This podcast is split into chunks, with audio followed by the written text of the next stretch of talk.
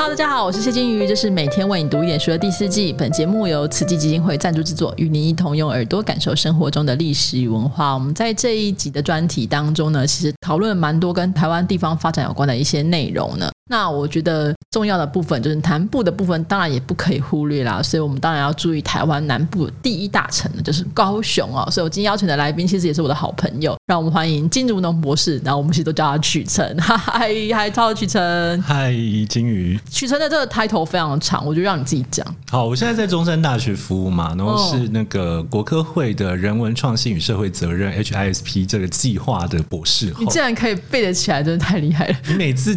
见到人就要自我介绍一次，你就会背得起来。好，我们要回归正题，就是说我们大家提到印象中的高雄，就会想到一些大型的工业区啊，然后烟囱啊等等的。那高雄大概是什么时候开始有这些大型工业的呢？其实高雄的大型工业一开始其实蛮好玩的，它其实并不是为了工业而工业。嗯，它一开始其实是先要设立高雄港。那为什么要设立高雄港？是因为他们要把南部的甘蔗。对，运到日本去嘛？哦，对对对，他把南部的甘蔗制成糖的制品，然后运到日本去，就是跟出口是有关。对对对，所以就开发高雄港。所以一开始其实是为了开发高雄港，然后开发高雄港的时候是在就所谓日治时代，嗯，对，日治时期，然后是哈马星那边，哈马星就现在鼓山区。接下来，然后因为第一期的成效蛮好的。对，所以他们就积极发进第二期，然后第二期就是大正时期，就是一九一二年，对，开始在现在的盐城跟林雅这一个地方，然后这些东西都弄起来，所以当然就是它会慢慢的扩散出去嘛。然后可是最关键的时刻到来了，就是这个时候其实有适当的工业，但是三零年代的时候，因为日本进入战争体制，对，所以在战争体制这件事情，就是它从从本来的那种农业台湾、工业日本。可是变成了工业台湾、农业东南亚，而是往前递进。对，因为日本它大量的去殖民了东南亚地方，所以他们可以把农业这件事情从台湾放到东南亚去。台湾开始要发展一些工业的东西。对，那台湾，然后台湾就变成一个很方便的地方，特别是高雄。高雄你可以从东南亚进口原料进来，然后在高雄制成半加工成品之后，再跑到日本去做成成品。嗯，所以这个时候在刚刚讲了嘛，就是沿着高雄港，它会从外面不断的延伸，所以像现在的细狮甲，那时候叫细狮甲，现在其实就是前镇，然后高雄如果说高雄就是狮甲站那一带，劳工公园那一带到星光三月那一带，就成为了非常重要的工业区。那这件事情更有趣的地方是，它其实某种程度上改变了很强烈的地景，是日本政府甚至为了要。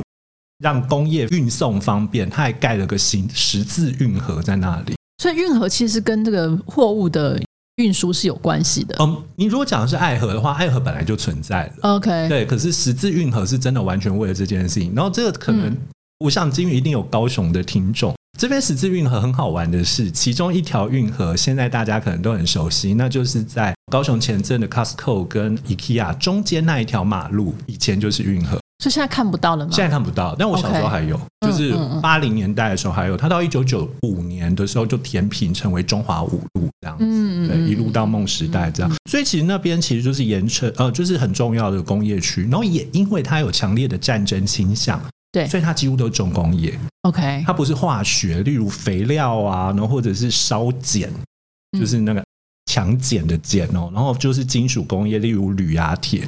所以你会发现台铝、中船，然后中钢，嗯，然后还有台肥之类的，一开始其实也都在前镇的这个地方。所以你刚刚讲的前镇，如果我们以高雄的地理分布，大概在高雄的什么位置？大高雄现在南边，南边，南边。OK，那所以前阵大部分都是刚刚讲的这个工业区跟加工区嘛。对，这个时候都是工业区。嗯，我之前在看资料的时候就说，高雄其实是最早的一个工业区，对不对？哦，你说加工出口区吗？对，呃，到日治时期结束之后，到了台湾战后，然后台湾战后之后，六零年代的时候吧，有几个状况是有两个部分啦。第一个是出口，就是外国需要的劳动人口变多，嗯，然后所以。一九六六年，台湾就成立了第一个加工出口区。嗯那这个第一个加工出口区蛮重要，就是它可以成功的让国外的，就是原料运过来，然后弄成半成品，或者做好之后就运到了原来的那个国家去，这样子。哦，所以比如说像在加工在台湾，然后再卖回去原本的地方，对，它可能原料也是在，例如像可能，例如像那个时候我们很多洋娃娃，对，可是那些塑胶材料它可能是从南洋来的，OK，南洋来，然后在台湾做成洋娃娃之后再卖回去，呃，卖到美国之类的，OK，所以我们是这个中转站。对，换句话说，那个是不会进台湾的，嗯，所以那时候很好玩，是加工出口去周边常常会有人号称是。工厂直送，就是会有那种捡标品啊，对对对对，就类似这种。对，然后这件事情同时又刚好契合上了台湾的战后婴儿潮。嗯，就台湾战后婴儿潮大量的那种第二工，嗯，老二老三那种不能够继承家里的，所以从云嘉南这些地方，然后还有像我调查到的，从屏东、台东也有，就是都会大量的进入。前镇这个地方来，嗯，对，所以加工出口区有一个很惊人的数字哦，就是一九七二年的时候，台湾的呃，就是前镇加工出口区的人口大概快六万人，可是同年的高雄市人口其实才九十万，所以其实加工区一个地方就是等于是大概高雄市至少十五，好多。哦对，不过我要强调一次，这个时候的高雄市还没有包括小港区啦。哦，对对对，这时候一九七九年，呃，小港区才算到高雄市里面，所以可能也不能用现在眼光去看。但不管怎么样，它都是一个很可怕蛮惊人的数字哈。那所以我们基本上可以看到，因为有加工出口区，所以其前阵应该吸引了很多种所谓“熊漂仔” 漂到高雄的人。那他们这住的问题会怎么样解？其实除了加工出口区之外，还有一个很重要的角色是拆船业。拆船？为什么拆船？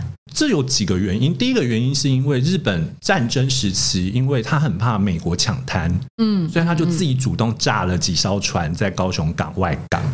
哦，就让你不要进来。对对对，那时候说那个时候能够进高雄的船大概只有三百吨以下的，就是小船才可以进来，就其实很小的船不让你进来。对对对对。然后这件事情我还查了一下，还很好玩，是在那个一九五九年的时候做过一个调查，是高雄港外海有四十九艘。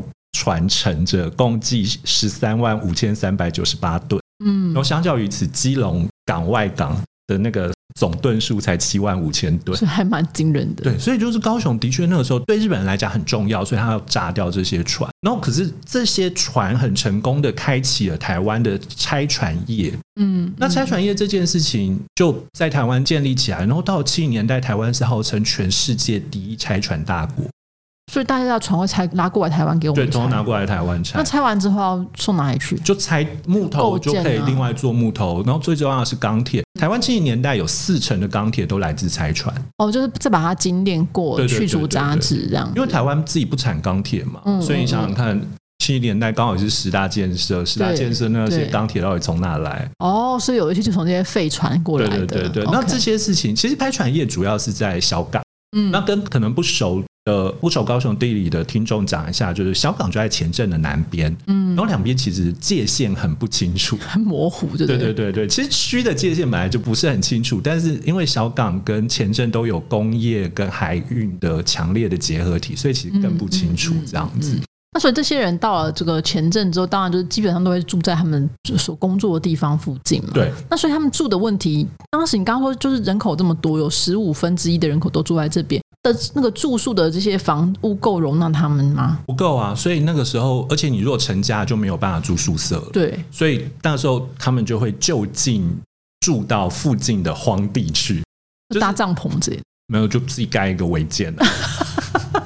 那铁皮屋、货柜屋弄一弄这样子，最常见的就是铁皮屋、货柜屋啊。货柜屋不会，因为那时候货柜很贵哦。OK，货柜很珍贵的，OK，不能够随便拿来住。对对对，铁皮屋才比较重要，所以他们都会聚集在现在草芽这一带。通常如果对高雄草芽有印象，大家第一个想到都会是草芽站，对，然后就会想到草芽站有一个购物中心。哦，请往那个反方向想，你就知道那个时候草芽长怎样。什么叫反方向想？就是一个不光鲜亮丽，然后通通都是违建。你如果看九零年代的报纸新闻的话，你只要提到高雄草芽，接下来一定会有一句话叫做“台湾最大违建群”，然后后面还会再接四个字“都市之流”。啊，好可怜的感觉。对，所以很恐怖。对，所以这一块他们就是变成是一个很。大量的这些人被移民，然后占居在这里。嗯，那可是更麻烦的地方，可能是八零年代的时候，台湾的拆船业呃，因为发生了一个叫做大人工拆船码头加纳利号爆炸事件，反正就是它有一个爆炸的事件，然后那爆炸事件影响了小港区的沿海近四千户民众。OK，对，就是玻璃破啦什么之类的，然后死了十几个人。嗯，对。那这件事情造成台湾的拆船由盛转衰，就是公安的问题被开始被拿出来讨论，然后之后就开始外移到东南亚去。嗯，对，像现在的最大的拆船大国叫孟加拉，哇，好远哦，也也没有很远，它还在亚洲啊，是在印度的那附近。对对对对对。那可是另外一件事情是，这是八零年代拆船业被拆了，那接下来就是九零年代的时候，台湾的劳工的。价格变高了，嗯，所以加工出口区也就没有那么重要，嗯，所以换句话说，这些你知道加工出口区所需要劳力，其实是你用以前历史课本讲法，就是低技术密度的劳力。那那个低技术密度，他们就是可替代性很高，所以他们就被遗留在草芽这个地方。OK，那所以你刚刚讲说，当时的草芽其实就是城市的景观是不漂亮的，然后很多的违建。那我觉得大部分现在来说，我们都会觉得说违建很丑，可是就是需要整顿嘛。但是如果你想想看，说这些呃人口，如果你全部都整顿的话，对他们来说，可能就算你觉得很丑的东西，可能有他自己的回忆。那这部分就是你自己或现在在做这些事情，有什么样的计划跟什么样的想法可以去来呃处理呢？首先，其实我倒不觉得很丑啦，就是我的意思说很丑是你用什么样的观点去看。你如果用现很现代化的观点去看，当然。可是你用更现代化观点去看，台湾很多建筑物都不合格，所以所以那个标准好像是一个比较得来。因为我们这个计划就是以草芽为核心哦，所以对我们来讲，其实我们是希望让这个回忆，就是这些跟地景有关的回忆，可以被记录下来，然后并且可以被传递出去给别人。那记录下来这件事情，我们过去三年都在做，那我们接下来希望能够传递给别人。所以，其实我们还特地为了这件事情，跟一个叫留声猫游戏工作室的合作。就是跟他合作，能够做一个就是街区的实境游戏，我希望能够透过游戏的方式，能带大家来更理解草芽这个社区。我们都喜欢讲社区的肌理，就是肌肤的纹理这样子。那所以现在我们如果去草芽的话，还会看到这些违建之相关的东西吗？还是很多，但是大家真的要看要快。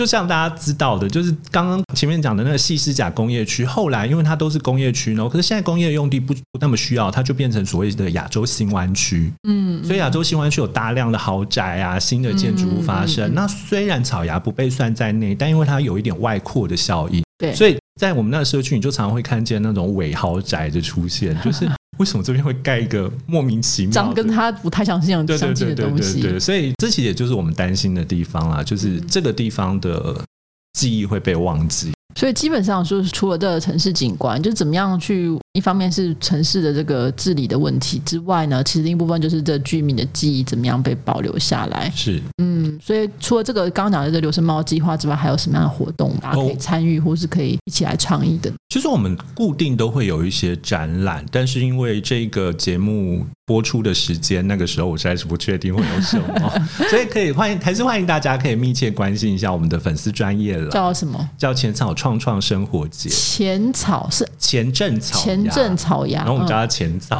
哦，因为我看的是那 U R 三那个，对对对对对对，前正草芽。可是其实它跟 U R 三有一点像，它都是那种人力密集的地方诞生的街区。那日本的前草既然都可以。表现出这种就是很旺盛的新的生活力、生活的那种感觉。我希望前阵草芽也可以，然后创创就是创意跟创造的生活节。好，大家如果有兴趣的话，可以再去关注一下。那我们以后把这个粉丝页留在底下哈。